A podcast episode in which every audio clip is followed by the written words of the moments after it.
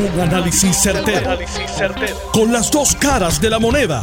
Donde los que saben no tienen miedo a venir. tienen miedo a venir. Esto es el podcast de Análisis 630 con Enrique Quique Cruz. Bueno, hoy era el día esperado. Hoy era el día que todo el mundo, bueno, pues citaron a Raúl Maldonado, al exsecretario de Hacienda, a comparecer ante el Departamento de Justicia las probabilidades eran de que no fuera. Las probabilidades eran de que no tenía que estar allí. Las probabilidades eran de que sus abogados le dijeran que no. Las probabilidades fueron que no fue. Y no se apareció allí. Interesantísimo porque comienza este pulseo. Y esto es lo que lleva, vamos a estar claros, son cinco días. Esto empezó el lunes y terminó hoy. Y esto apenas comienza, estos problemas y estas situaciones no se van, no se van. Especialmente el, gobierno, podríamos decir que está siendo asediado, o está siendo atacado, o está siendo empujado, o está siendo la palabra que usted, el adjetivo que usted le dé la gana, pero el gobierno está haciendo eh, interesante, está siendo presionado. Esa es la palabra, presionado. Está siendo presionado por dos vertientes. Actually, por tres vertientes. La primera, los federales. Douglas Leff y el gobierno federal llevan una campaña pero brutal que les ha funcionado. Que les ha funcionado.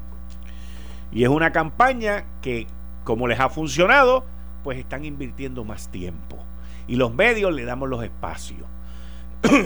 y al darle los espacios se convierte más fructífera esa campaña, más exitosa.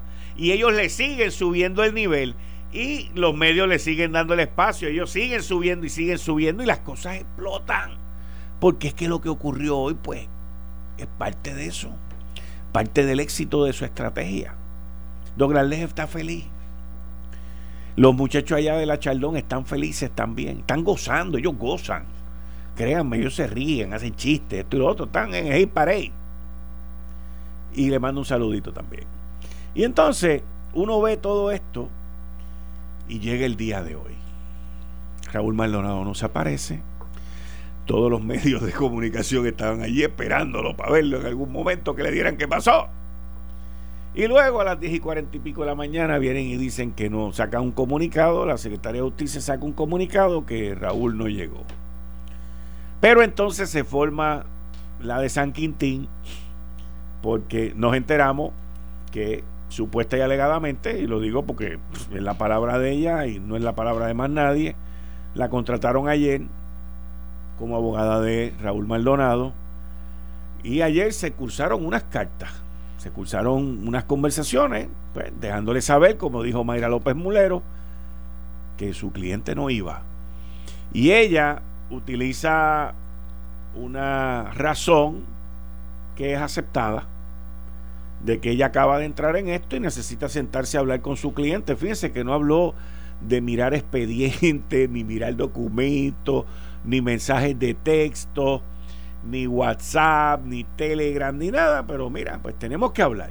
Tengo que hablar con mi cliente antes de ir a una reunión con el Departamento de Justicia de Puerto Rico.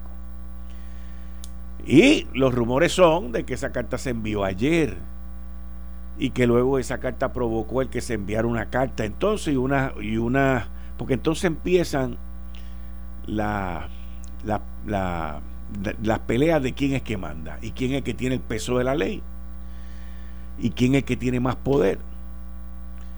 Y según los rumores, pues no va, pero también le dicen que no es objeto de investigación, así que para qué citarlo.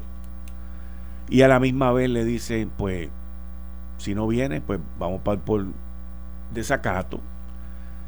Y entonces, Mayra López Mulero tiene una conferencia de prensa que yo solamente saqué un pedacito, porque es el pedacito que a mí me importa que es el pedacito más interesante de todo esto. Le mando un saludo a Mayra, que me debe estar escuchando también, donde ella acepta, acepta que Raúl ha estado en conversaciones y cooperando con los federales. Lo que sabíamos. Vamos a escuchar. ¿Estamos listos? Procurará eh, que entonces, ante, ante todas estas dudas, procurará que su cliente eh, continúe eh, proceso con las autoridades federales en vez de las estatales? Bueno, ya eso está ocurriendo. Eh, también ustedes tienen conocimiento de que el señor Maldonado está en contacto con autoridades federales que están investigando todos los asuntos que han provocado el que ustedes estén ahí frente al Departamento de Justicia pidiendo y haciendo preguntas sobre este escándalo. Miren la manera tan interesante como Mayra maneja esta, esta pregunta y esta contestación, porque rápido le tira la caca al Estado. Le tira la caca al Estado diciendo, estos tipos lo que han formado aquí ha sido un escándalo. Pero les deja saber clara y asertivamente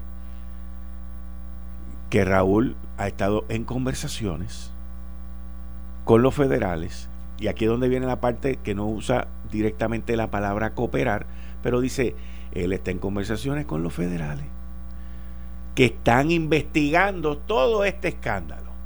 O sea que ella también, ella también adjudica que esto es un desastre, que esto es un escándalo. Y porque Raúl tiene que estar hablando con los federales sobre lo que los federales están investigando, si no es que está envuelto en un proceso de cooperación, es lo que yo entiendo, en un proceso de llegar a un acuerdo. ¿Qué es lo más importante si ese proceso se estuviese llevando a cabo?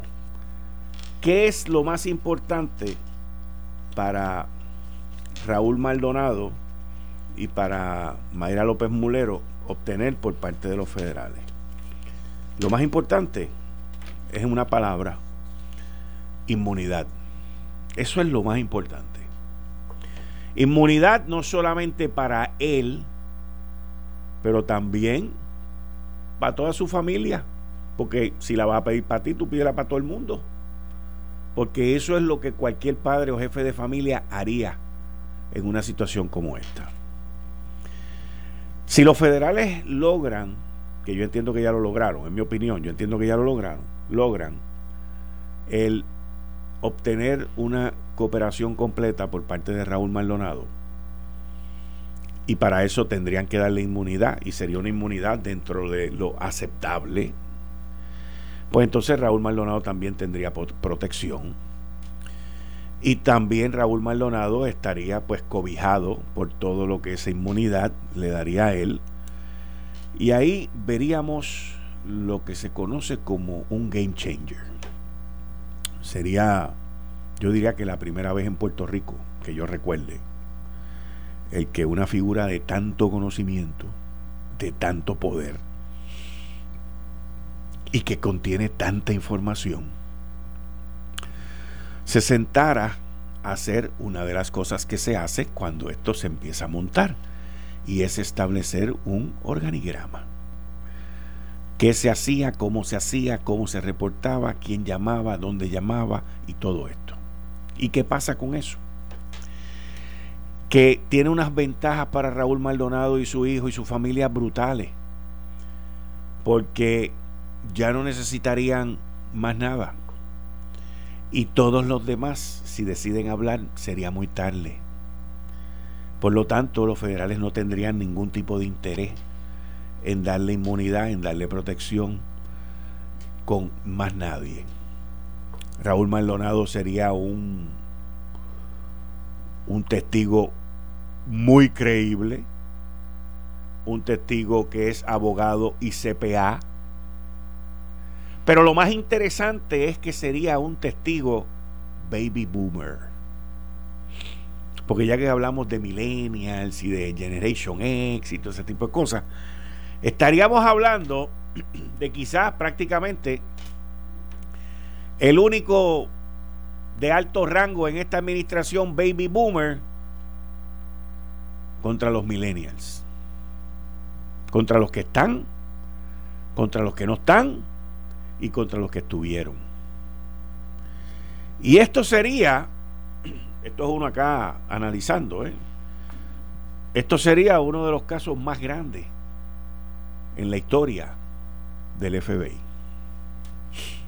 Pero todo eso está por verse porque Mayra primero tiene que hablar con él. Y tiene que hablar de todas las cosas que él ya ha hablado con los federales. Y de todas las cosas que han ocurrido en el gobierno. Porque cuando tú eres un abogado de defensa, como lo es ella, que fue fiscal también, pues tu cliente se tiene que confesar contigo. Y te tiene que decir the good, the bad and the ugly. Te tiene que decir lo bueno, lo malo y lo feo. Porque en esa conversación, en esa confesión, es donde el abogado decide cuál va a ser el curso a tomar. Y obviamente uno de esos cursos pues sería sentarse con Douglas Leff, con Fiscalía Federal, mostrarle un poquito, porque tú no le puedes mostrar todo. O sea, aquí estamos en una etapa de enamoramiento. Y si van a enamorarse, pues no te puede, no puedes salir con, con la novia la primera noche y perderte y no volver al otro día. Así que tú solamente es enamoramiento, solamente es, mira, él me puede dar un besito aquí de lejos, en el cachete y bien, bien cerca del oído, no cerca de la boca, cerca del oído, para que huelas un poquito el perfume que yo llevo y te inspire a más adelante invitarme a salir de nuevo. Así que el FBI, muy astutamente, entonces sale de nuevo y da una lista de ejemplos que fue lo mismo que discutimos ayer aquí con Douglas Leff. Lo único que ahora lo pusieron en una lista, porque como yo fui el que hice las preguntas ayer, pues ahora a base de la entrevista, hicieron una lista de todo lo que discutimos ayer. Lavado de dinero, los contratos, soborno, esto, todo, todo esto que lo vamos a discutir ya mismo, porque esto está interesante. Pero para que se queden en lo que regreso con Bárbara, escuchen a, Mayra López Mulero de nuevo. Procurará eh, que entonces, ante, ante todas estas dudas, procurará que su cliente eh, continúe el eh, proceso con las autoridades federales en vez de las estatales. Bueno, ya eso estaba ocurriendo. Eh, también ustedes tienen conocimiento de que el señor Maldonado eh, está en contacto con autoridades federales que están investigando todos los asuntos que han provocado el que ustedes estén ahí frente al Departamento de Justicia pidiendo y haciendo preguntas sobre este escándalo. Vamos con Bárbara y el tránsito. Claro, la red más poderosa presenta el tránsito. Muy buenas tardes para ti y buenas tardes para todos los que te escuchan. Recientemente se investigaron varios accidentes en el expreso de Diego que más tenido un tránsito lento, especialmente de San Juan hacia Bayamón y hacia Cataño. Y es que también frente a Río Hondo, en dirección de Bayamón hacia Baja, hubo un volcado más temprano que nos afectó el tránsito. También en la 1 y 175 en Caguas, accidente también se había reportado en esa zona y nos atrasó el tránsito.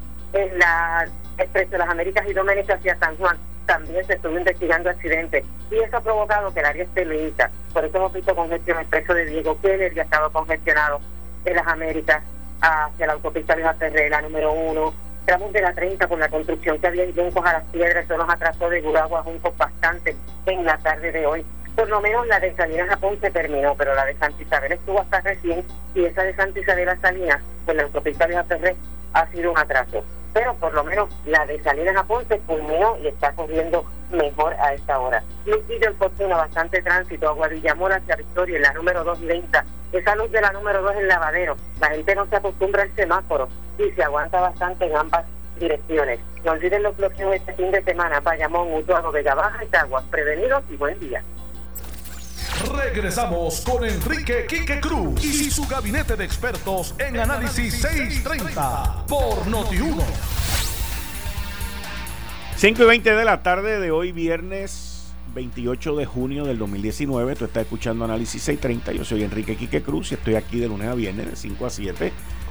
Hoy con el gabinete de los viernes, Héctor El Marrón Torres, Luis del Valle y Juan Vallejo. Miren, entonces, cuando uno mira todo esto, y pues ocurre lo de Raúl, pero entonces después vuelve y aparece el hijo de Raúl. Y viene con otros planteamientos que pone al gobierno a fildear para atrás.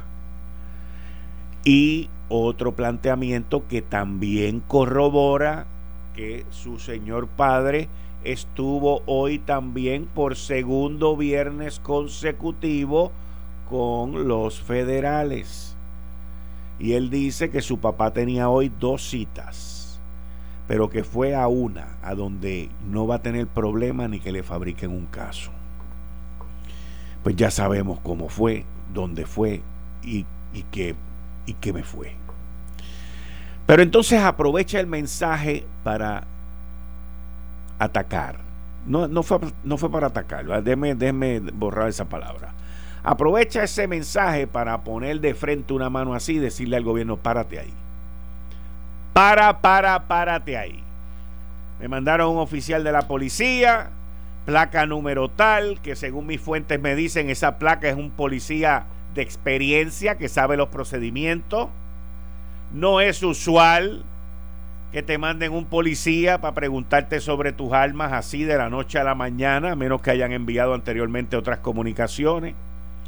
Él decide no contestar, que yo hubiese hecho lo mismo, yo no hubiese contestado, por debajo le dejan la citación y todo eso ocurrió el día 25. 25. El día 25 fue el miércoles. Él habló el lunes y él cuestiona que ya el aparato gubernamental, las fuerzas de ley y orden también han sido movilizadas en su contra.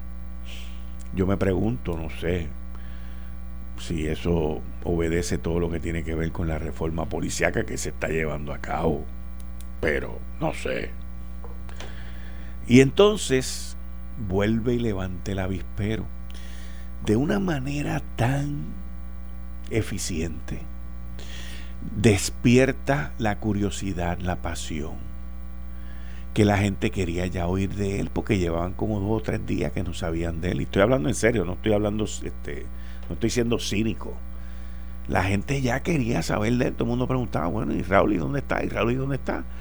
Y, y tengo que decir que podrán decir lo que les dé la gana, pero el muchacho lo está manejando de una manera muy magistral, muy inteligente lo está manejando con un bisturí que no le tiembla el pulso.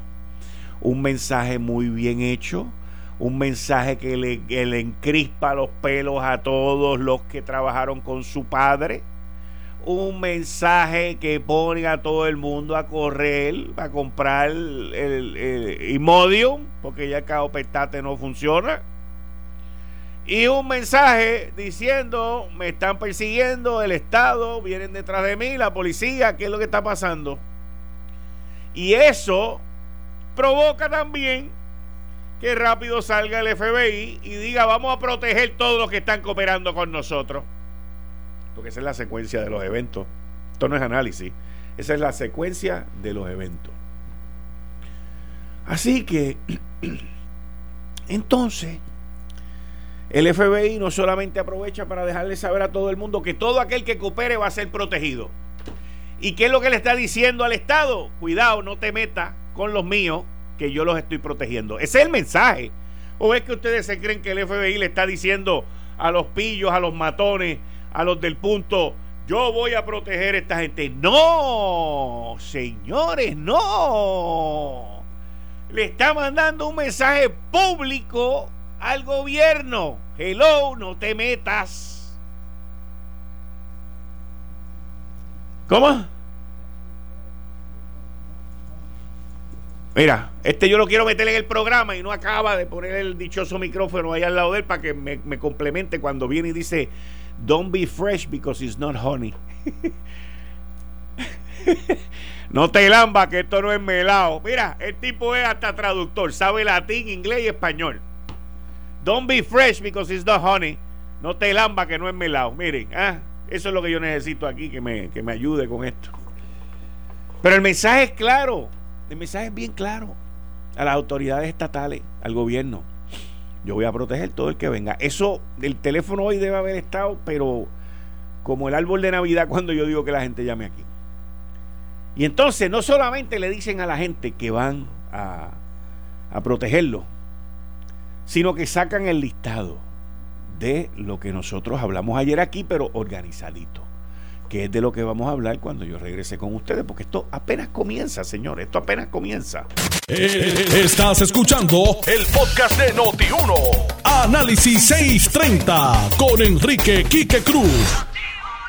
Procurará eh, que entonces, ante, ante todas estas dudas, procurará que su cliente eh, continúe eh, proceso con las autoridades federales en vez de las estatales? Bueno, ya eso estaba ocurriendo. Eh, también ustedes tienen conocimiento de que el señor Maldonado está en contacto con autoridades federales que están investigando todos los asuntos que han provocado el que ustedes estén ahí frente al Departamento de Justicia pidiendo y haciendo preguntas sobre este escándalo.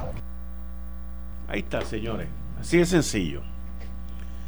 Vamos a continuar entonces aquí con los temas porque esto va a producir, esto va a cubrir el fin de semana sin ningún problema. Y el lunes algo va a pasar también que va a continuar esto con el lunes, el martes, el miércoles, para que entonces trataremos de ver si esto llega a una culminación el próximo jueves 4 de julio. Ese es el día que le gusta a los federales. Y como cae 4 de julio, pues uno nunca sabe. Pero también hay otro día bien chulito por ahí que los federales pueden estar buscando para hacer de las de ellos. Usted sabe que... Pero esta yo creo que no la van a hacer, fíjense. Yo creo que esta no la van a hacer. El día que los Estados Unidos invadió a Puerto Rico fue el 25 de julio. Fue un 25 de julio. El ELA se celebra el 25 de julio por eso mismo, porque en vez de vamos a tapar, vamos a enterrar la invasión y vamos a poner esto como el 25 de julio. Pero muy bien, muy bien podrían los federales venir y decir, pues lo vamos a hacer el 25 de julio, para demostrar que nosotros somos los que mandamos, que esto es una colonia y que los colonos se están portando mal porque esto es una lección. Mis fuentes me indican que con mucha probabilidad, dentro de los primeros arrestos que se lleven a cabo, van a haber exalcaldes y alcaldes. Exalcaldes y alcaldes. Que el Departamento de Justicia está mirando esto de una manera de hacerlo un poquito balanceado entre rojos y azules. Pero por más que traten de balancearlo, la balanza está en contra de los azules. Pero que hay varios, varios alcaldes y exalcaldes. Y escuchando yo de nuevo las expresiones de Douglas Leff ayer, no solamente las que hizo aquí, pero otras que hizo en otros medios, él mantuvo un mensaje que tiene que ver con la gente que todavía está con toldos azules, necesitada, dinero malgastado, dinero que se debió haber utilizado para esa gente y que no fue utilizado. Y eso me da un indicio a mí de por dónde es que van a venir los primeros FBI, knock knock, y va a tener, y va, me, me, da la impresión que va a ser con investigaciones que tienen que ver con abusos que se cometieron, aprovechamientos, aprovechamientos que se llevaron a cabo luego del huracán María. Anote que anote la fecha y la hora de este análisis porque prontamente pues en un lugar cerca de usted lo, escuchará y lo leerá. Continuando con los temas, el pasado miércoles, esto, esto a mí me encanta esto porque eh, yo el pasado miércoles 26 hice un análisis y lo hice al principio del programa, en la introducción de los temas, por una información que me había llegado por una de mis fuentes que me dijeron, era aquí que, o sea, Alberto Velázquez Piñol era el que mandaba en ACES. Y allá había una junta de directores, pero él era el que decidía quién, qué, se firmaba, qué se, se, se aprobaba, qué se desdataba. Y me dice, cuando tú ibas a una reunión, que estaba Angie, que estaba Alberto, pues tú sabías que era una reunión pasiva más que no pero cuando te reunías con Angie, pues tú sabías que eso no, eso era un, un este, ¿cómo se llama eso? una reunión de ponernos al día. Y esa información que me dieron mis fuentes el pasado miércoles y que yo la di aquí, pues la corrobora hoy un periódico. Vamos a escuchar lo que yo dije el pasado miércoles. Renuncia la directora ejecutiva, la renuncia de la directora ejecutiva de ACES. Trae de cola las instrucciones y las funciones de Alberto Velázquez en ACES. Los rumores son que en ACES no se hacía nada de nada sin el visto bueno, sin la aprobación de Alberto Velázquez. Inclusive, me informa mi fuente, que luego del huracán María, él era el que decidía todo, todo lo que se hacía sobre la salud. Sabía que era médico. Eso fue el pasado miércoles. Y hoy, pues, es corroborada esa información.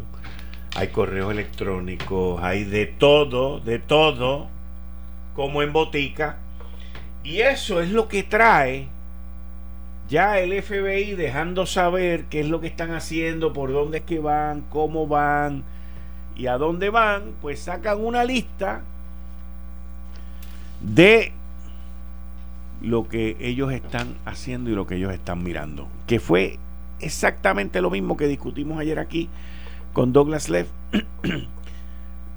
Dice, con relación a las contrataciones con el gobierno, el FBI indicó que buscan uno, aprobación de contratos o empleos a individuos o compañías que no eran los mejores postores y que pueden ser los menos cualificados significativamente que otros competidores por un contrato o posición.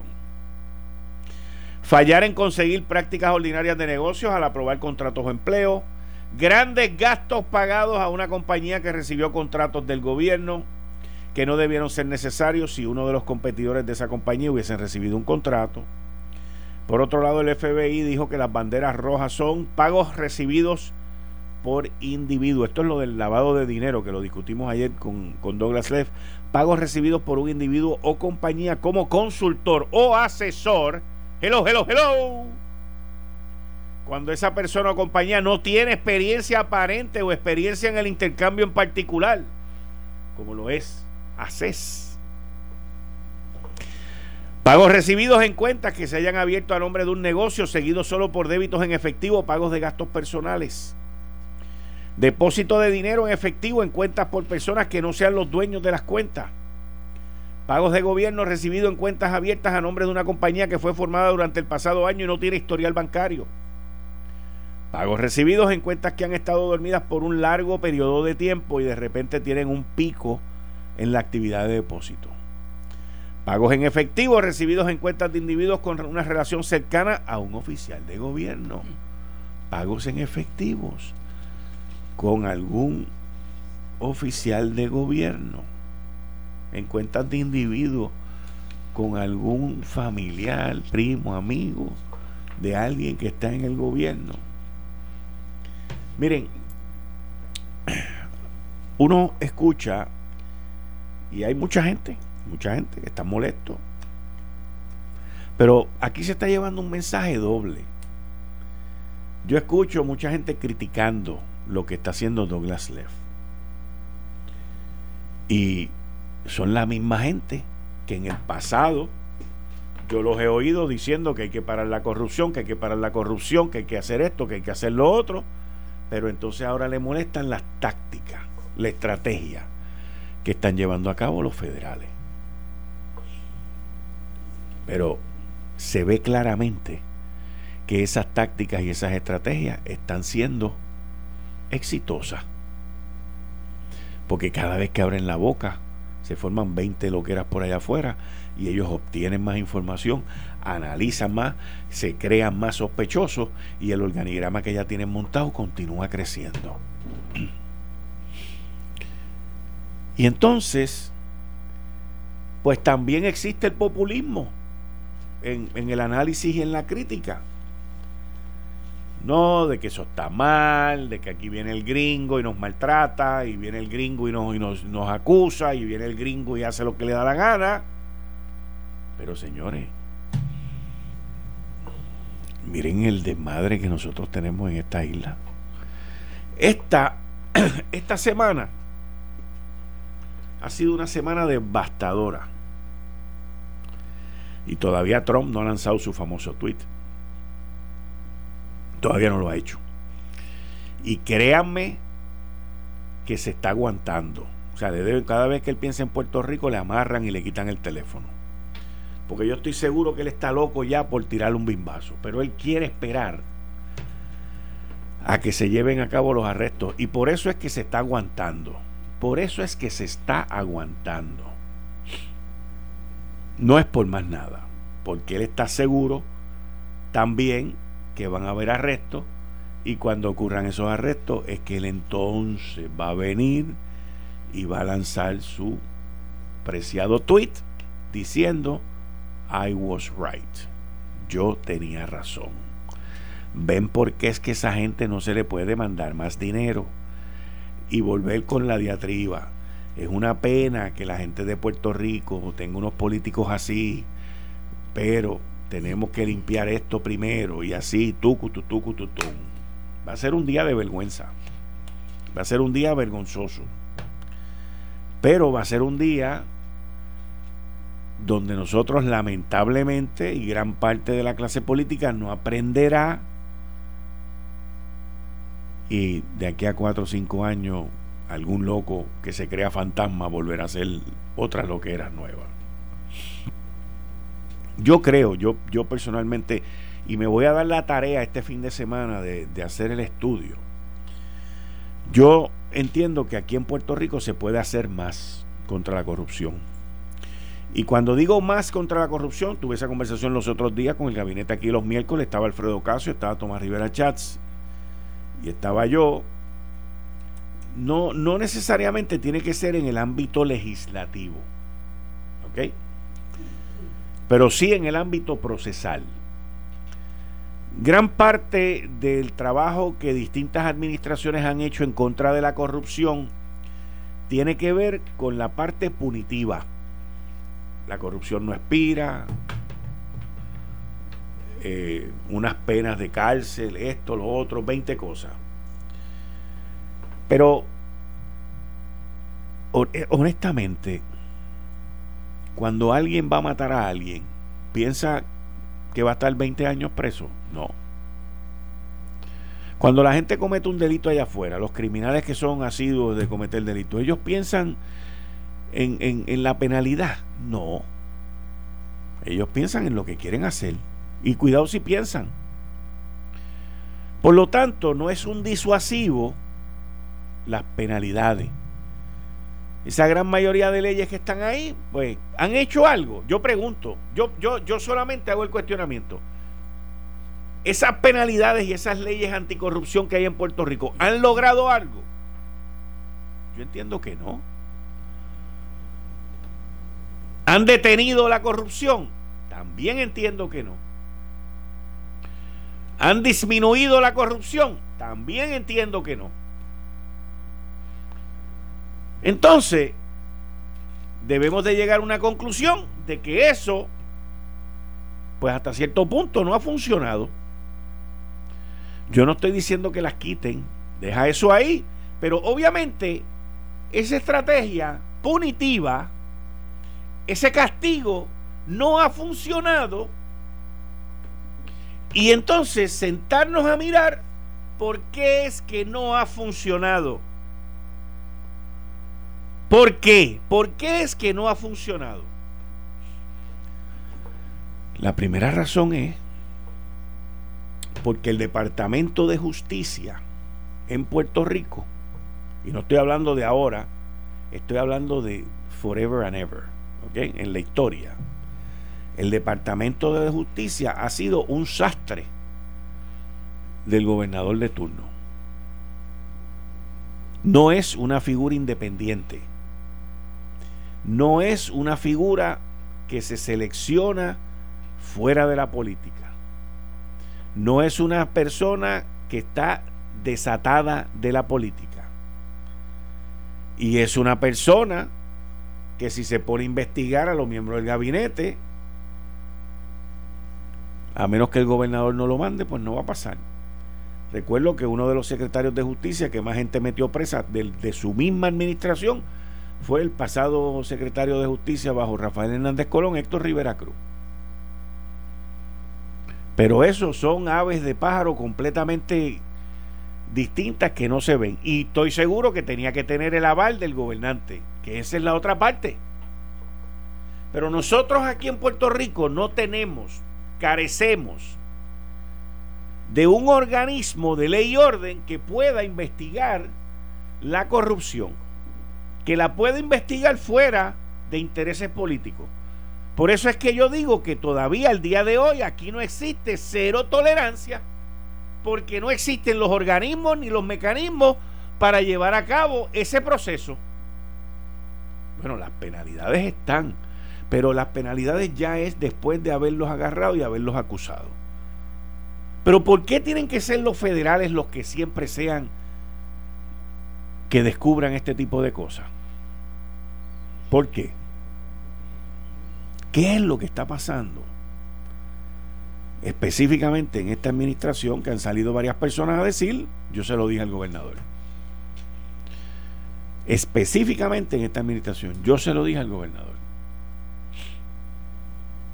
Y ahí es, mis queridas amigas amigos, donde nosotros estamos fallando. Y esos procesos no existen. Bueno, Quique, pero existe el fiscal, la oficina del fiscal especial independiente. La oficina del fiscal especial independiente la han tratado de implosionar. La han tratado de embaratar. Los populares en el pasado trataron de eliminarla. Y vamos a decir que la oficina del fiscal especial independiente necesita unos cambios. Y vamos a decir que hay que atemperarla a los tiempos que estamos. Y vamos a decir que ese organismo se podría modificar. Pero alguien lo ha sugerido con enmiendas a la ley. Al contrario, señores. La oficina del fiscal especial independiente, la administración pasada la aguó. Y han tratado de ir quitándole poderes y aguándola. ¿Para qué? Para que no haga lo que tiene que hacer. O sea que el gobierno del Estado Libre Asociado de Puerto Rico, el gobierno de Puerto Rico, es un gobierno propenso propenso, propenso. Y es un gobierno débil, humilde ante la corrupción. Porque es que lo es. Es que lo es. Y estamos a 28 de junio. Este tema lo estamos hablando desde enero de este año. Bueno, no, desde enero de este año no. Lo estamos hablando desde Whitefish. Desde Whitefish que, by the way, podrán decir lo que les dé la gana. Y yo no estoy diciendo que el ingeniero Ricardo Ramos tuvo nada que ver con esto. Pero de que hubo traqueteo con el contrato de Whitefish, lo hubo. De que Whitefish, al igual que otras compañías que han ganado licitaciones en esta administración, han tenido la, información de antemano y han sido los primeros que en medio de un desastre aparecen Miren el caso hoy que yo vengo denunciando desde octubre del año pasado con las turbinas de Palo Seco. En Palo Seco habían dos turbinas y una en Yabucoa que las había puesto FEMA. Y hubo la oportunidad de comprar esas turbinas más baratas de los que estaban. Y es verdad, los tipos se pusieron potrones al principio y querían que se las pagaran como nuevas. Pero después eso cambió. y esas turbinas podrían estar ahí, pero no. Robustín quería que se fueran para hacer una subasta sin tener el dinero, sin tener la aprobación de FEMA, que sabíamos que no lo iba a hacer.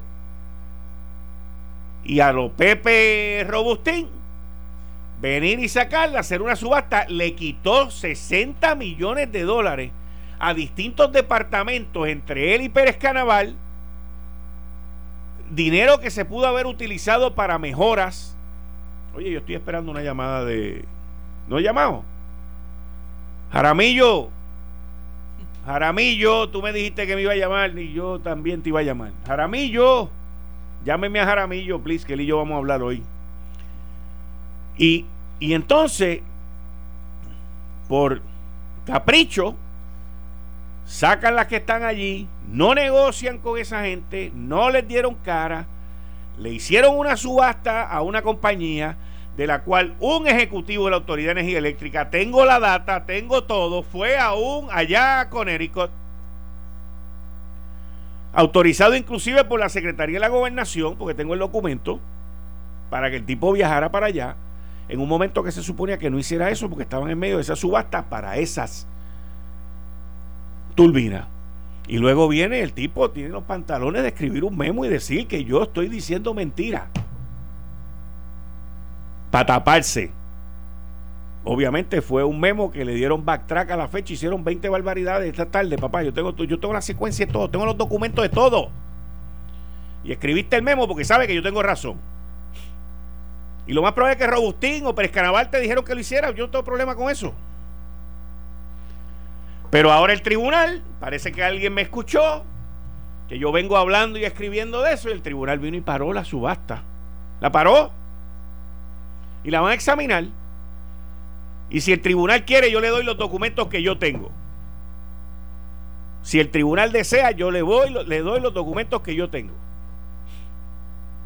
Para que examinen qué fue lo que el tribunal debió haber hecho con la otra, la del gas natural, la del muelle, y no lo quisieron hacer. No lo quisieron hacer. Pero ahora me imagino que esto es un panel de jueces distinto, más serio y más conscientes de lo que está pasando en esta isla y se metieron en eso. Y eso es lo que está investigando, eso es lo que está investigando el FBI. Y eso que el FBI todavía no ha entrado, pero me imagino que llegarán por allí por Palo Seco en algún momento para los furgones de FEMA.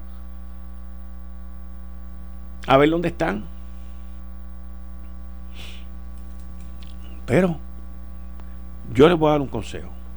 Si a usted le pregunta dónde están los furgones, digan dónde están. No mienta, eso es obstrucción a la justicia. No mienta. ¿Y quién le dijo a usted que hiciera eso? Pues, fulano de tal, el que fuese. O si fue usted, dígale que usted creía que eso era otra cosa. Pero no mienta. Es más, si, si yo estuviera en un lío como ese ahora mismo, yo levantaba el teléfono y los llamaba y decía, mira, yo tengo una pregunta yo cometí este error. 754-6000. El teléfono, apúntalo. 787-754-6000. 787-754-6000. Porque si alguien, algún ingeniero de planta o alguien tiene información de lo que yo estoy hablando y se queda callado, es parte de esto también. 787-754-6000. Eh, estás escuchando el podcast de Noti1. Análisis 630 con Enrique Quique Cruz. Estamos aquí con Luis del Valle, se nos une Juan Vallejo y por aquí cerca está Mr. Make America Great, el Héctor el Marrón. pusimos de acuerdo, eh, con la camisita. Ay, bendito sea Dios. Muy bien, muy bien. Muy bien, Estamos muy bien. conectados. Eso es que vino a Estados Unidos y Sí, vino no, con la acaba de llegar, acaba de llegar. Muy bien, para que se vea ahí bien, mira. Para Esto es lo que hay, para que la gente nos vea bien. Aquí estamos sin miedo, los ortodoxos. Lo otro es, versión aguada, no sirve. Bienvenido Luis, bienvenido Juan. Gracias, gracias igual a todos. Bienvenido. a ti y a toda tu audiencia. Ah, muy bien, muy bien. No lo conozco. Bueno, por las redes y eso. Muy bien, muy bien, un placer. Un placer igual. Te veo, nos vemos las caras por primera vez. Sí, señor. Bueno, en línea telefónica, yo estuve hablando esta mañana con Ángel Figueroa Jaramillo. Ángel, bienvenido a Análisis 630, muchas gracias. Saludos, Kiki, saludos a todo tu panel y a los que escuchan. Ángel, eh, esta mañana hablamos, pero eh, de esta mañana a esta tarde eh, las cosas cambiaron, las noticias cambian. Y lo que se había sacado por ahí como que como que era un gran éxito, que va a ahorrar millones de dólares, según dijo Danielito, de estas tres turbinas en, en Palo Seco, que están sustituyendo dos turbinas en Palo Seco y una en Yabucoa que estuvieron ahí puestas por FEMA y que se pudieron haber dejado las que estaban. Eh, y ahora pues no se pueden instalar porque el tribunal decidió mirarlas. Pero háblame tú, o sea, estas turbinas van a ahorrar tanto dinero como dice Danielito.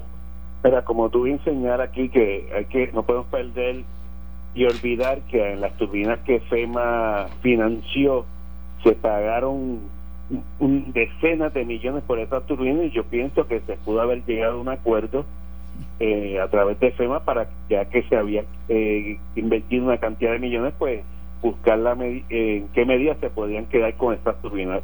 Pero ahora bien yo creo que tú has dado en en este tipo de, contratos que se vienen dando que se vienen dando en últimas meses en la autoridad pues José Ortiz que ha sido un especialista otorgando contratos pero que cuando vamos al análisis de costo efectivo y de necesidad y conveniencia ese análisis está totalmente ausente de cada contrato. En este contrato con estas tres turbinas que van a producir 80 megavatios, eso es importante que lo, tengamos en la ecuación, que costaron 58 millones de dólares. La Autoridad Energética tiene una serie de turbinas ya instaladas a nivel de todo Puerto Rico, en lugares estratégicos, como te comentaba esta mañana, hay una precisamente en Yabucoa, donde instalaron las de FEMA, hay unas en Ceiba, otras en Vega Baja, unas en Puente Jobo en Guayama, dos en Aguirre, entre la central, dos en Costa Sur y seis en Palo Seco. De esas casi 18 turbinas, prácticamente el 70% no está en funcionamiento por falta de mantenimiento y por falta de reparación para esas turbinas. Es un cálculo bien conservador y, y, y, y, quiero ser ¿verdad? lo más preciso posible. De, para reparar estas turbinas hubiéramos invertido 20 millones de dólares, no 58, hubiéramos tenido disponibles 200 megavatios, 243 43 megavatios adicionales, no solamente en dos lugares, sino en múltiples lugares de todo Puerto Rico. Para un simple ejemplo, y lo hablamos hoy, en, en Vega Baja hay una turbina que no puede prender porque el motor de arranque es un motor Detroit Diesel y esté pierado. Si lo fuéramos a comprar nuevo, no reparar los nuevos, con 200 mil dólares ya tuviéramos una turbina de 22 megavatios funcionando. Y de eso que estamos hablando. vamos a reparar lo que tenemos y más todavía que son turbinas de carácter de emergencia.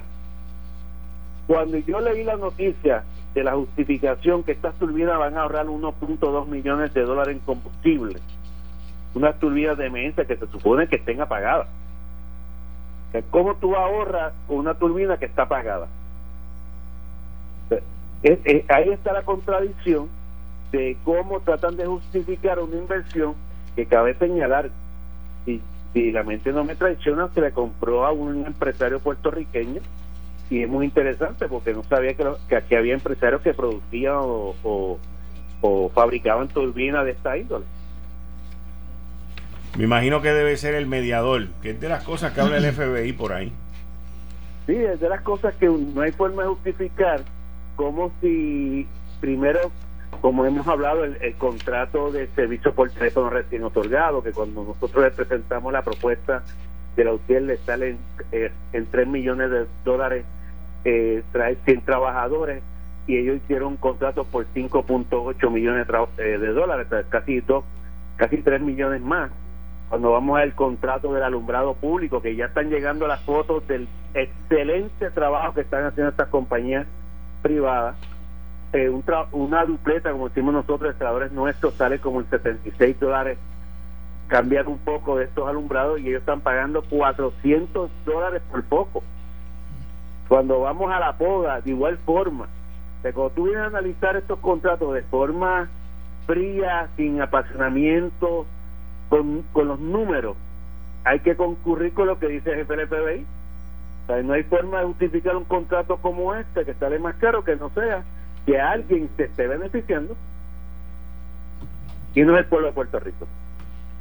Definitivamente. Ángel, muchas gracias, que tenga un lindo fin de semana y gracias, nos mantenemos en contacto. Gracias a ustedes, este fin de semana también. Muchas gracias. Bueno, ahí ustedes escucharon. Esto es fácil, es una explicación bien fácil y bien sencilla. Sin embargo, las la gerencia experta que está hoy en la Autoridad de Energía Eléctrica, pues decidió hacer una compra de 58 millones de dólares y de sacarle dinero a otras dependencias que necesitan esos chavos, versus haber negociado de buena fe, de buena fe, eh, para esto. Así que es triste, señores, porque nosotros somos los que salimos perjudicados. Esa subasta, yo lo dije aquí desde el primer día, estuvo mal manejada, estuvo mal hecha, hubo violaciones a la subasta. Hoy un tribunal paraliza porque quiere examinar eso. Mientras ahí esas turbinas, las de FEMA, pudieron haber estado instaladas. Instaladas. Y no se las tenían que haber llevado en noviembre. De eso es que estamos hablando, señores. De eso, de eso. Por eso es que yo soy malo, Robustín. Por eso, Perecito también. Por eso, por eso. Porque ustedes hacen las cosas patas arriba. Pero pueden el lujo, darse el lujo de hacerlo porque es un monopolio, que es lo que yo vengo denunciando aquí. Mientras tengamos abonados, que somos, es una palabra linda de decir esclavos, de todos los desmanes que ellos hagan y nos facturen y nos aumenten los kilovatios hora, justificando un maldito ajuste de combustible que todavía no lo pueden justificar ni explicar a conciencia, pues están por la libre y van a seguir por la libre. Por eso hay que romperle el espinazo a eso. Y lo seguimos hablando y lo discutimos y vamos a estar hoy, mañana y pasado y no pasa nada. Lo que pasa es que yo no estoy de acuerdo con la manera que tú le quieres romper el espinazo. Bueno, está bien. Porque tú lo quieres baratar y yo lo entiendo. No, no. Enti- pero, pero no, la manera, o sea, tú no. Y fíjate, fíjate que esta semana yo dije varias veces que yo siempre había estado en contra de quemar la casa para matar el ratón. Pero en la corrupción gubernamental estoy de acuerdo con que hay que quemar la casa para matar el ratón. El problema es que hay que coger el toro por los cuernos. ¿Y quién lo coge? ¿De qué manera lo cogemos? Es que no tenemos, el gobierno de Puerto Rico no tiene el mecanismo para investigar. Y si lo tuvieran, no lo usan, No lo Capiche, usan. porque es que, hay una, es que es un. ¿Cuánto compra la autoridad? Es demasiado suculento el botín como lo ven los políticos, la clase política. Ese es el problema. Es que la clase política es una industria en este, en este país, territorio, como lo queramos llamar. O sea, aquí todo el mundo que llega al gobierno viene viendo el símbolo de dólar y qué le puedo sacar al gobierno. Aquí no hay servidores públicos. Bueno, a mi manera de entender, o sea, esa es mi No, no, oye, manera yo muy, de acuerdo. muy personal, ¿me entiendes? O sea, yo todavía aquí no he visto un político que me haya mostrado a mí que es un servidor público, que está para servirle al pueblo de Puerto Rico. De hecho, el sistema económico Yo de he visto varios. Honestamente te digo, yo he visto varios. Yo he visto varios. Pero yo desde el 2000 para acá he Porque visto no muy puedo, poco. Muy no poco, puedo- no demasiado puedo- no de puedo poco. generalizar, no puedo generalizar. No, claro. Yo he visto varios, yo he visto varios. Pero en términos sistemáticos, o sea, si no lo vemos en términos de excepción a las reglas, vamos a hablar del sistema, lo que domina, la idiosincrasia. Ahí, Puerto. Rico no es, Oye, está chaval, y tres republicanos aquí. aquí no es corporativista, no es keynesiano, no es de libre mercado. El sistema de aquí es cleptocracia, es robo y caquistocracia, ineptitud. Y ese patrón se nota tanto que ya los economistas, el mismo Gustavo Vélez, están llamándole cleptocracia a lo que hay en Puerto Rico. Yo mismo le llamo de ese modo y considero que mucha gente ya se ha dado cuenta que el patrón aquí es que nuestro sistema no, no está claro, no está definido, no hay un sistema Obviamente socioeconómico. Así que lo que tenemos es más eh, un gobierno que todos los funcionarios son conscientes, son conscientes de que lo que predomina es la tendencia hacia la corrupción. Incluso aquellos que no se corrompen, pero son conscientes. Fíjate las complicidades que hay. Mira lo que está pasando ahora con el caso de Maldonado. Esa tensión que hay entre todas las partes donde no se confía ni siquiera en el Departamento de Justicia. En donde uno descubre que el FBI tiene que hacer las investigaciones por las agencias locales y muchos ni siquiera confían en el FBI. Y aquí no se sabe quién es el aliado del pueblo de Puerto Rico. ¿Quién es el aliado? ¿En quién debemos confiar? ¿Quién es transparente? ¿Quién aquí está limpio? ¿Quién no tiene conflicto de interés? ¿En quién confiamos? ¿A quién le creemos? ¿Quién no es familia de quién? Ah, yo no le puedo creer al gobernador porque miente todo el tiempo. Vamos, aquí discutimos a cada rato las contradicciones de Ricky. Yo no le puedo creer a Maldonado porque Maldonado fue nominado para Hacienda por segunda vez cuando le salieron, se descubrieron que dos contratos de, con el hijo fueron firmados por él y él usó de excusa que fue otra persona que firmó por él. Y sin embargo, Ricky lo nombró y Tata Charbonnier lo defendió y medio mundo en, en la legislatura lo defendió y ahora se distancian ahora se distancian y justo cuando denunció la corrupción, entonces dicen, no, fíjate, ponemos en duda que el hijo de Raúl Maldonado tuviera las competencias. Ahora cuestionan a Raúl Maldonado, pero ¿por qué no lo hicieron cuando lo nombraron por segunda vez para Hacienda? Que ya tenía señalamientos en ese momento. Entonces, ¿a quién uno le cree? Uno no confía en ninguna de las partes. Ni en Raúl, ni en Raúl Maldonado padre, ni en Ricardo Rosselló. Y entonces, esperando uno que el Partido Popular salga, ¿y qué sale en el Partido Popular? Silencio, porque todos están embarrados también en investigaciones que vienen de cuatrenios anteriores. Mira todo. Entonces, dime quién es el aliado. Y tú puedes confiar en los partidos nuevos. Cuando los partidos nuevos se forman de gente que viene de los partidos tradicionales y algunos tuvieron contratos con el gobierno, o sus familias tuvieron contratos con el gobierno. ¿Quién es el aliado? ¿Quién es el líder en Puerto Rico? Líderes religiosos hay, líderes cooperativistas, sindicales. ¿Quién tiene credibilidad? La de Asociación de Maestros está sin credibilidad en este momento. Y lo demuestra la última votación que hubo. ¿Quién tiene credibilidad? Yo apodé a la isla, yo le puse un nickname que es Macondo, porque en realidad esto es un circo romano, al mejor estilo caribeño. Lamentablemente, hoy en día, hoy en día, ok, tenemos un departamento de justicia que ha quedado hoy ridiculizado ante la opinión pública. Pero porque quisieron. Porque quisieron, no, porque, ha sido así por todos los años, como tú bien lo dijiste al principio. Sí, pero en, en, el caso de hoy, ellos desde ayer sabían que él no iba a ir, lo pudieron haber dicho. Pero es que el Departamento de Justicia, lamentablemente, mira, lo más lamentable de esto, Kike, que es lo que a mí más me abochorna y me hierve la, clase, la, la, la sangre, es que hace tres, meses, tres años y medio teníamos este mismo problema con el Partido Popular. Y este gobierno que está ahora mismo aquí, o sea, cuando yo llamo a este gobierno a Ricardo Rosselló, a Tomás Rivera Chat, a Jennifer González y a Johnny Méndez, dijeron que ellos eran un gobierno de transparencia, que ya estaban trabajando con la Junta de Control Fiscal, que aquí iba a estar todo claro y transparente, y hemos visto que ha sido peor todavía que hace tres años y medio. A este punto lo que estamos es sorprendidos del desmadre político y de corrupción que hay en Puerto Rico. Antes de ayer yo estuve oyendo aquí al presidente del Senado hablando de lo bien que trabaja el sistema educativo, de lo bien que están atendidos los niños de educación especial, de lo bien que están los agricultores en Puerto Rico. Y yo estaba en mi casa y yo y mi esposa nos estamos riendo porque tú sabes la situación que yo tengo con mi hijo, que es un niño de educación especial en Puerto Rico. Eso es falso completamente. O sea, viven en una burbuja y están y siguen absorbiendo y creyéndose de que Puerto Rico es, es vive en los años 50, de que pueden llegar y ponerse enfrente a un micrófono y prometer cuatro cosas y que la gente le crean todo lo que ellos digan. digan. Yo no he visto aquí al presidente del Senado ni al presidente de la Cámara de Representantes cuestionar al gobernador, cuestionar al secretario de Justicia, abrir una investigación. Aquí nadie ha hecho nada, en cualquier otro estado de la nación esto fue un escándalo de proporciones mayúsculas. Aquí no, aquí no ha pasado nada. Esto es un circo. Aquí ahora lo que están tratando el gobierno es de ridiculizar a Douglas Leff como lo han llamado todo el día de hoy en las redes, es un farandulero que se la pasa de estación de radio en estación de radio, televisión de, eh, de, estación de televisión en estación de televisión, amenazando y no hace nada. A eso hemos llegado en Puerto Rico. A defender que los otros lo hacían peor. ¿Y qué pasa? Aquí hay, entre comillas, 3 millones de habitantes, de ciudadanos norteamericanos, que han jugado con las ayudas y con el dinero de la gente que de buena elite le han dado para cooperar con el desastre de María.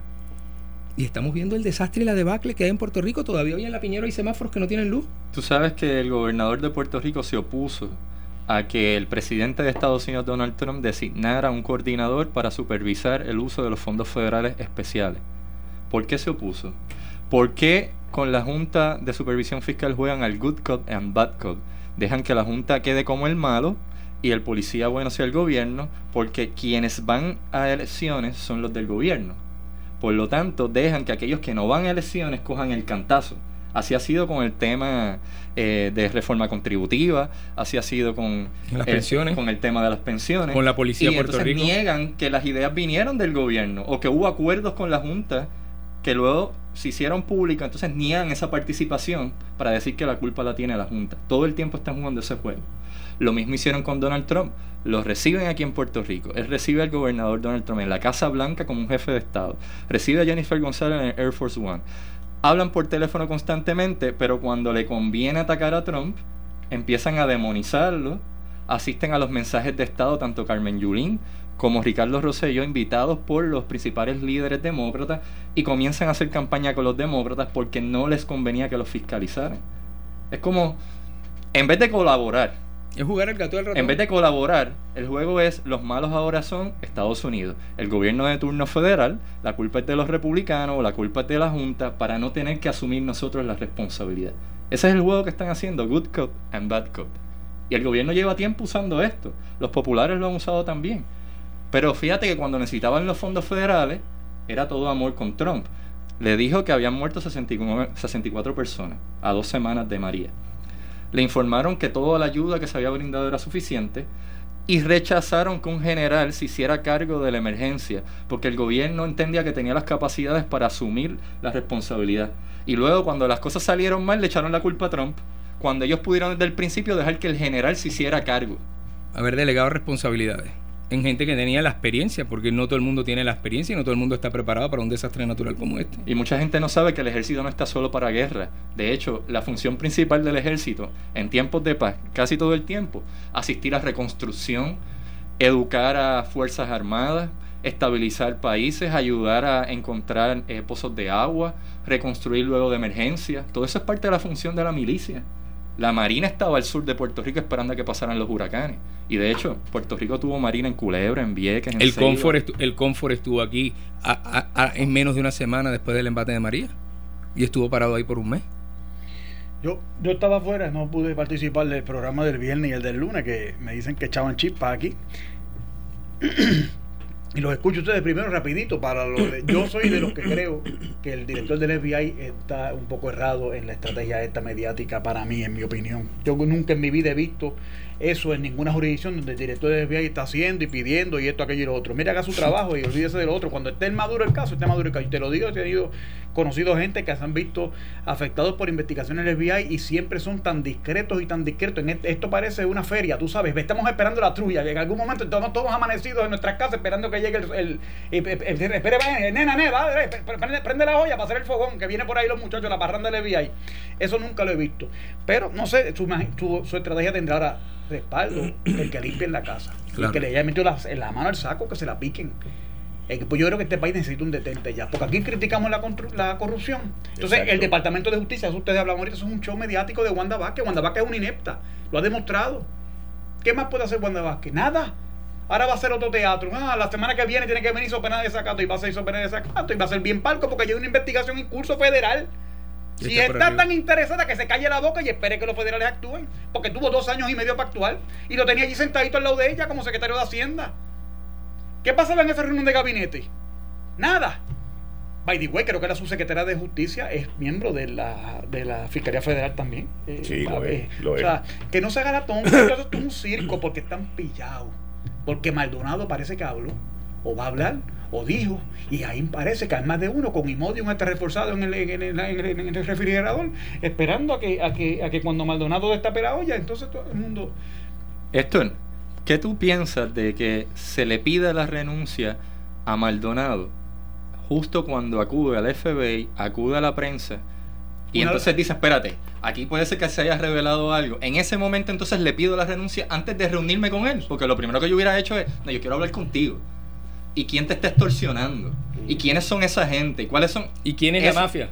Eh, estás escuchando el podcast de Noti1. Análisis 630 con Enrique Quique Cruz. La pregunta era que qué yo opinaba de Raúl Maldonado del lunes para acá, ¿verdad? Y, la movida de cómo le piden la renuncia justo en el momento en que habla con el FBI y justo en el momento en que va a la prensa. Una locura. Y las expresiones estúpidas, idiotas y, mal pensadas y mal articuladas del, del, del, ¿cómo se llama? El subsecretario de Gobernación y el otro, el de Relaciones Públicas. Eric Rolón y Gerard, no, Eric Rolón Maceira. y Maceira. Dos estupideces que prácticamente estaban pidiéndole a los empleados, a los ayudantes funcionarios públicos a obstruir la justicia prácticamente que el mismo Rosselló sale que decir, no, no, estamos dispuestos a cooperar. ¿Por qué? Porque el daño político, porque oye, estos, estos chamacos, te dije a ti que los millennials van, son un problema enorme. te lo he dicho. No, pero es que es verdad. Se creen que son, oye, se creen que tienen. No, entonces este tipo anda como matón de caserío. Ah, chacho, le vamos a arrancar la cabeza el primero que se ponga bravo aquí. Ahora yo le hago una pregunta a los tres aquí. ¿Qué dijeron? ¿Que le iban a arrancar la cabeza? Sí. No, a volar, volar, volar, A volar la, cabeza. Volar la cabeza. Pésima, hoy viene Raúl. Hoy viene Raúl y prácticamente te está diciendo, me están volando la cabeza. O sea, fíjate, esto es un juego de niños. Porque hoy tú puedes entender que es una persecución política. O se puede dar a entender. Si yo te digo a ti y te digo, no, el que esté, el que cometa actos de corrupción, yo le voy a volar la cabeza. El que no, se, el que no le sea leal al gobernador. O el que no, le sea leal al gobernador le voy a volar la cabeza. Y hoy viene y, y, creo que, que, le, lo emplazaron con respecto a, la ley de armas o a la violación en la ley de armas o, o algo relacionado en eso. Por ahí andaban las redes sociales este, lo visitaron para que referente a una arma, a unas armas, una arma que él tiene desde hace 20, desde que él tenía 21 años. Y claro que esa coincidencia es sospechosa, que ocurre al mismo tiempo. Volvemos al tema, o sea que todo es lo que tú dices, una escalera de hecho, que es como dice el marrón, o sea, hello. Esto, esto estamos gobernados por Millennium, esto es un desastre, aquí no hay ni pies ni cabeza. Pero por falta de consejo no fue. Y eso se le advirtió a la gente. Ahora, ahora es tarde para llorar, para llorar para maternidad, porque esto se le advirtió a todo el mundo. Tú tienes un gobernador que no tiene experiencia dirigiendo nada en esta vida. Tú le has dado un monstruo ¿ah? de más de 100 mil empleados directos, de 130 y pico de agencias, que estaba haciendo teorías, eh, eh, política ficción, él hacía con sus teorías y sus vainas, pero no conocía. Prácticamente no ha trabajado un trabajo formal en nada. Mucha teoría, mucha vaina, pero no hay sustancia. Yo recuerdo aquí que me decía en la campaña primarista, esto es como poner a hacer, hacer un landing en un avión en medio de una tormenta a un, piloto novato. Esto es como darle y, a y esto es lo que ha pasado aquí, con una crisis fiscal. El gobierno, el Congreso interviniendo, nombrando una junta aquí, y la ha dado a, un tipo que no ha una chequera nunca jamás. Y eso es lo que ha pasado. Esta es la Oye, entonces, entonces ahora todo el mundo. Estamos sorprendidos. ¡Wow! Noticias. ¿Sorprendido Oye, pero sorprendido por qué? ¿Tú sabes, cuál es la cualidad? ¿Tú sabes cuál es la cualidad de Ricardo Rosselló? Mentira. La gran cualidad, ¿no? ser hijo de Pedro Rosselló. Claro. Que es el mismo patrón que hemos tenido en el municipio de Carolina, en el de Cagua, en el, en el de Bayamón. Pero con una pequeña diferencia. No, no, pero igual hay que señalarlo. En Puerto Rico hay una tradición de que los hijos, Ramos Vélez, el hijo de Ramos Coma, dice, ¿qué es esto? George Bush, ¿Por qué votamos así? Sí, pero aquí se pasan. Está bien, pero es la misma cosa. El problema no es ese. El problema es cuando son Eso malos. Sí es un problema. Cuando son malos, sacarlo. ¿Ves? En el caso de Rosselló, Rosselló, no, Rosselló si era Ricky Rivero Ricky, o Ricky Pérez, nunca hubiera sido gobernador. era que era el hijo de Pedro Rosselló, eso es un punto serio. Y si la Marí también estuvo y la de Romero, todos entran. Los hijos de todo el mundo se acomodan, vamos. Esto. El de Pierluisi sí terminó en el departamento de, de ¿Y, por, qué se, fue, una semana antes de todo este bochinche? Ahora tenemos que preguntarnos aquí, ¿por qué se desapareció una semana antes? Dime tú. No, ¿por qué? Tienes tu teoría. Ah, porque el avisado ve mal y se esconde. Dice la Biblia, te lo dije antes de irme de este programa la última vez que estuve. El avisado ve mal y se esconde y él sabe. Como sé yo y sabía tú y sabes mucho de No, lo que pasa es que aquí llevan tocando, mira, como dice aquí, que llevaban tocando puertas mucho tiempo. Y mira, y quería comentar algo, porque estamos hablando de la estrategia Douglas Leff, que nos habíamos quedado en eso antes de ir al corte de la radio. Mira, yo entiendo que, y lo voy a confesar, voy a hacer una, un paréntesis, voy a decir algo. Este, la oficina de Donald Trump desde hace mucho tiempo está tratando de entender qué es Puerto Rico y cómo piensa Puerto Rico. Hay una gran puertorriqueña republicana, por cierto, Elizabeth Cuevas Neuner, que es una de las que ha tratado de ayudar en los Estados Unidos por medio de la oficina de Peter Freeman, okay, de que el presidente de los Estados Unidos entienda cómo piensa Puerto Rico y cuál es la idiosincrasia de los puertorriqueños. ¿Verdad? Basado en esto, pues yo creo que la estrategia que estamos viendo aquí en Puerto Rico es como cuando Giuliani tuvo su estrategia personal en, Nueva York cuando atacó a la mafia italiana. Fíjate una cosa, aquí salieron en todos los periódicos y se filtró a los periódicos que se estaba investigando Hacienda. ¿Qué pasó? Hubo un efecto dominó que automáticamente Raúl Maldonado se fue directo al FBI y empezó a abrir la boca. ¿Y qué causó esto? Todo este efecto dominó que estamos viendo que está sucediendo y que no ha terminado. Porque yo me imagino que de la misma manera que habló, que habló Raúl Maldonado, estará hablando mucha gente ahora mismo en Puerto Rico. Y yo entiendo que es como dice Quique, a partir del 11 de julio es que yo veo aquí el desmadre en Puerto Rico gigante. Del 15 al 25, 24 de julio yo creo y pronostico que puede venir la, la debacle de este, de este gobierno. Yo políticamente ya eso empezó. No, eso no, ya eso, eso, ya eso pasó. El hecho de que Raúl Maldonado, una persona que hace un mes Ricky lo nombró eh, eh, Chief Financial Officer con la Junta de Supervisión en febrero. Era su hombre, No, era su hombre digo de confianza. O sea, rela- Sí, sí, relati- sí, eh, sí. relativamente Sí. hace poco tiempo atrás. Era su hombre de confianza, era De su mano derecha. Cuando la secretaria de Justicia, que se me escapa el nombre ahora, renunció, la otra, la que está, la de Hacienda, perdóname. Eh, Teresita. Teresita renunció, le hizo unas aceleraciones al gobernador allá, no hubo caso, tilín, tilín, no le hicieron caso que hicimos nosotros. ¿Qué pasó? Nada. Ahora están más sorprendidos. Oye, a él lo sacaron definitivamente porque fue al FBI. Pero Raulín no era muy bueno en enero. Eso es lo que te estoy diciendo. Pues eso, sí es lo lo que, eso es lo que estoy diciendo. Eh, o sea, no hay forma de tú Eso poder era el hijo prodi- prodigio. Prácticamente el sistema educativo en Puerto Rico, todos los niños tenían que ser como Raulín. Entonces, Ahora en- Raulín es malo. Entonces, en esta crisis que pasa el lunes, de momento desaparecen al secretario de la gobernación, ayer Andy. Oye, si, eh, si Raúl y se ¿Dónde en Nueva York. ayer Andy? En Nueva York. Ahora se Ah. avergüenzan, se avergüenzan de cómo se expresa Raúl, ¿verdad? Pero cuando el gobernador dijo que Osuna y cuando recibió a Calle 13 y le pidió un tercer concierto eh, a, A Bad Bunny. en esos momentos eso eran líderes de la juventud. Y- Expresarse de ese modo informal, eso es, le parecía bien, son los líderes de la juventud.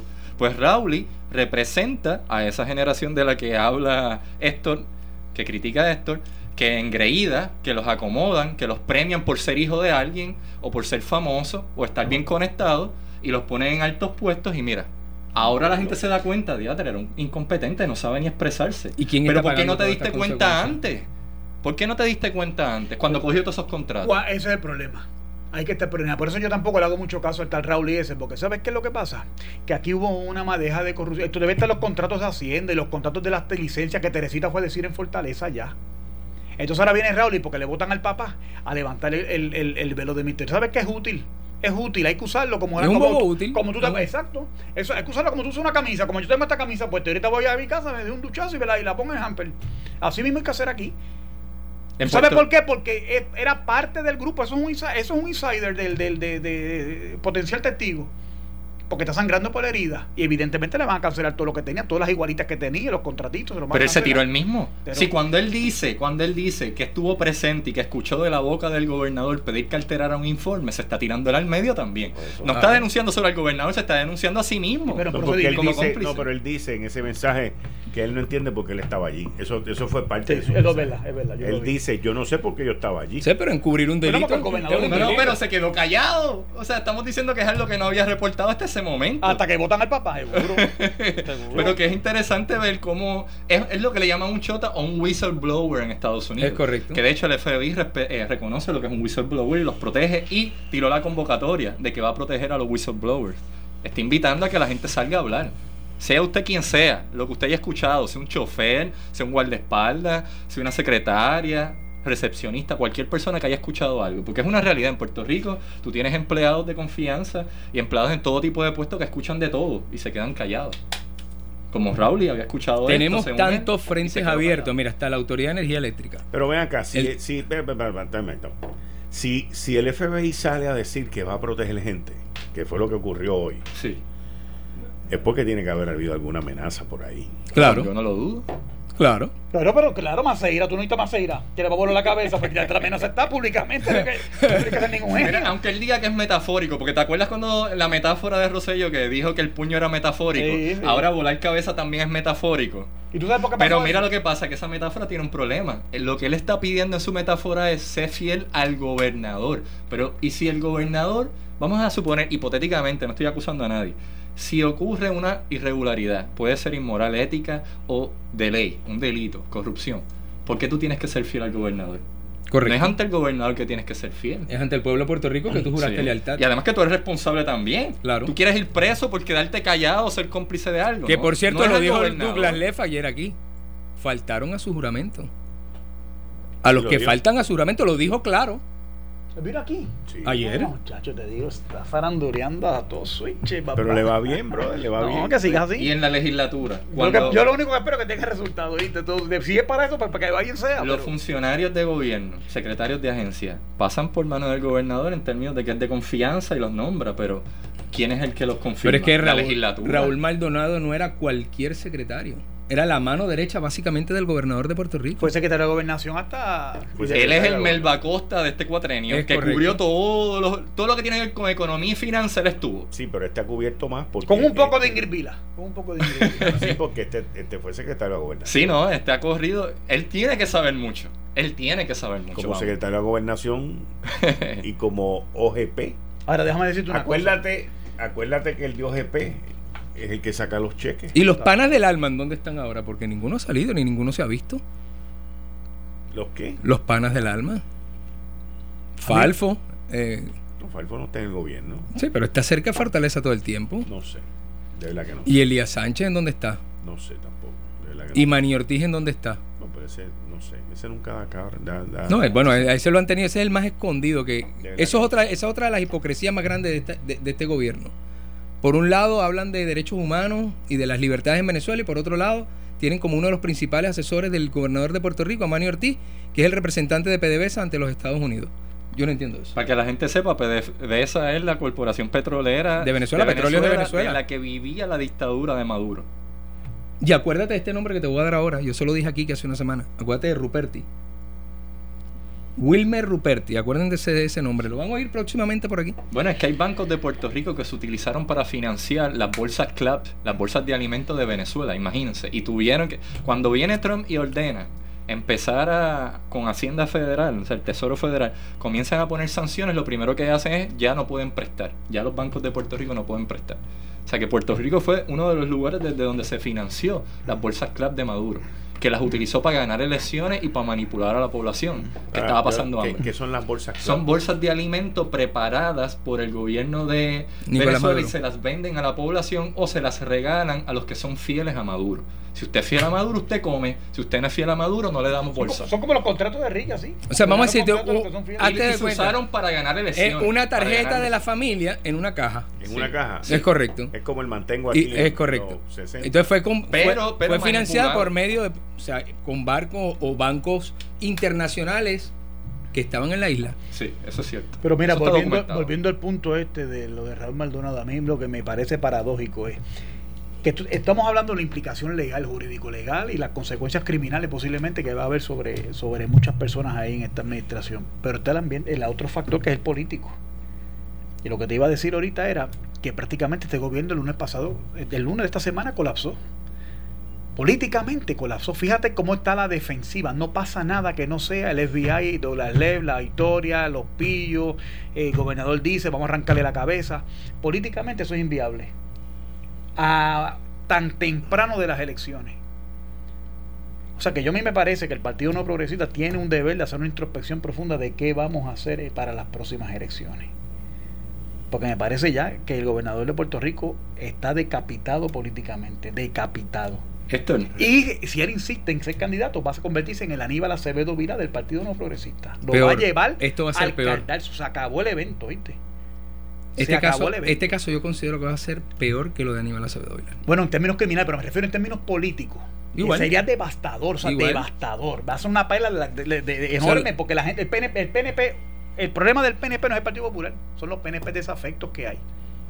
Y El se partido- creen- Desde antes de estas investigaciones, ya en el Sí, programa hemos dicho sí, varias veces que los PNP acá. están molestos con el tema de la estadidad porque no, no se hizo la- lo de cambiar la jurisdicción ¿Cómo se ha atacado a los republicanos y a los conservadores dentro del PNP por parte de la administración de Ricardo Rosselló? Eso lo sabemos todo. Como decimos, hemos sido atacados en las redes sociales porque hemos sido atacados. Una de las cosas que Ricardo Rosselló se ha encargado dentro del Partido Nuevo Progresista es de dividir al Partido Nuevo Progresista. El Partido Nuevo Progresista y a los republicanos, tú a cualquier republicano en la isla, tú le dices, tú eres PNP, y te dicen, no, yo soy conservador, yo soy republicano independiente. Yo no soy PNP. Es más, yo con todos los republicanos que estoy hablando en el interior de la isla hoy en día me dicen que si mañana, el día de mañana, fueran las elecciones en Puerto Rico y Roberto Prat fuera el candidato versus Ricardo Rosselló, votaban por Roberto Prat porque es más conservador que Ricardo Rosselló. Eso es irónico. Que, ahora mismo el Partido Popular sea más de centro y tire más a- esté más cerca de ser conservador que el mismo Ricky. No lo es. no, no, no no. lo es. Lo que estoy diciendo es, esa es la percepción. No lo ¿Que es. quién no lo es? ¿Quién no lo es? Depende del ala del Partido Popular. No. Porque Yulín yo no la considero una popular. Yo no estoy defendiendo a ningún candidato Robert- tú hablas con Roberto Prat y con Ricky estás hablando con la misma persona en términos políticos e ideológicos. Yo creo que Roberto Prat es más conservador. No, son iguales. Para mí están en la misma línea, Sí. más En- o menos. En términos de, de- Sí, filosofía de política, filosofía de- política, sí. demócrata. Ideología. Los dos son iguales. Sí, pero en el el marco PPD, teórico. El PPD, ahora mismo ninguno de sus candidatos se puede decir propiamente que se considera conservador. Ninguno. No, que ninguno. se considere conservador, ninguno. Ninguno. Por eso te digo, Ninguno. por eso, fue, por eso fue que te Yo dije entiendo que, te lo que dije. estábamos hablando es de percepción. Para mí percepción es que una persona claro. está molesta y dice, adiós, este Ricky parece un Yulín.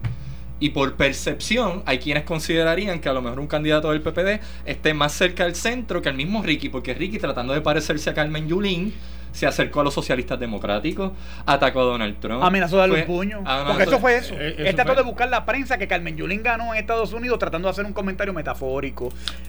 Tocaste puño. un punto que yo se lo toqué aquí que hace seis meses. Y quien que me, me miró y me dijo como que yo estaba loco. ¿Qué le ha pasado a todo el mundo que ha amenazado a un presidente de los Estados Unidos de una Ah, manera u otra? Están fritos. Lo investigan. Están fritos. ¿Y qué es lo que está pasando entonces ahora? Está frito. ¿Y cuál es la magia? Que está frito. Esa alianza que hizo Ricky con los demócratas y, y decir que él es Puerto Rican, él dice Democratic Governor. Así él dice eh, cada vez que hace un evento en Nueva York, en otro estado, con los demócratas para recaudar fondos. Dice yo soy demócrata. Él no dice soy PNP, estadista. Él dice demócrata. ¿Tuviste a Di Él es Blasio primero ahí? demócrata y ¿Cómo, después se- cómo cerró en la calle su discurso? Di Blasio se fue a ajuste, no tiene nada que buscar Con, en la con- Florida. con- con una frase del Che Guevara de toda su vida, hasta la victoria siempre, con el puño izquierdo levantado. ¿Quién fue ese? Di Di Blasio. Ah, en la pero de, de. Y tú sabes qué está haciendo Ricky también. Algo que están haciendo muchos demócratas en sitios como Nueva York, le hablan a los jóvenes, tú le llamas a los millennials, Héctor, pero le ha- hablan a los jóvenes todo el tiempo, usan su discurso y es un discurso de centro hacia la izquierda. Correcto. Bien a la izquierda. Por eso está el tema gay, el tema feminista, el tema del La aborción. aborto, eh, el tema ese de ambientalista. Todo es a los jóvenes, jóvenes, todo el tiempo hablándole a los jóvenes. Sin embargo, Puerto Rico, lo que se reporta en términos de poblacionales es que la mayoría de la población es mayor de edad, son viejos.